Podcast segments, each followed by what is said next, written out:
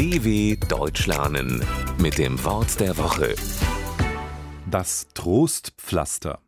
Ein Trostpflaster tut immer gut, auch wenn die Verletzung gar nicht zu sehen ist. Jeder, der etwas zum ersten Mal macht, weiß, dass es auch schiefgehen kann. Zum Beispiel beim Fahrradfahren. Irgendwann klappt es sicher mit dem Gleichgewicht, aber bei den ersten Versuchen muss man damit rechnen, dass man auch mal stürzt. Gegen das aufgeschlagene Knie helfen dann immer etwas Salbe und ein Pflaster.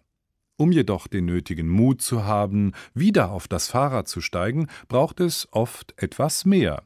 Da haben Mütter und Väter dann noch eine andere Art von Pflaster, das Trostpflaster. Darunter versteht man eine kleine Entschädigung oder Wiedergutmachung nach einem Verlust oder einem Misserfolg. Ein paar tröstende Worte und ein Lutscher tun dann das, was Salbe und Pflaster bei der sichtbaren Wunde tun. Trostpflaster tun aber auch im Erwachsenenalter noch gut. Beim nächsten Misserfolg sollten wir uns also alle mal ein kleines Trostpflaster gönnen. dw.com/wort der Woche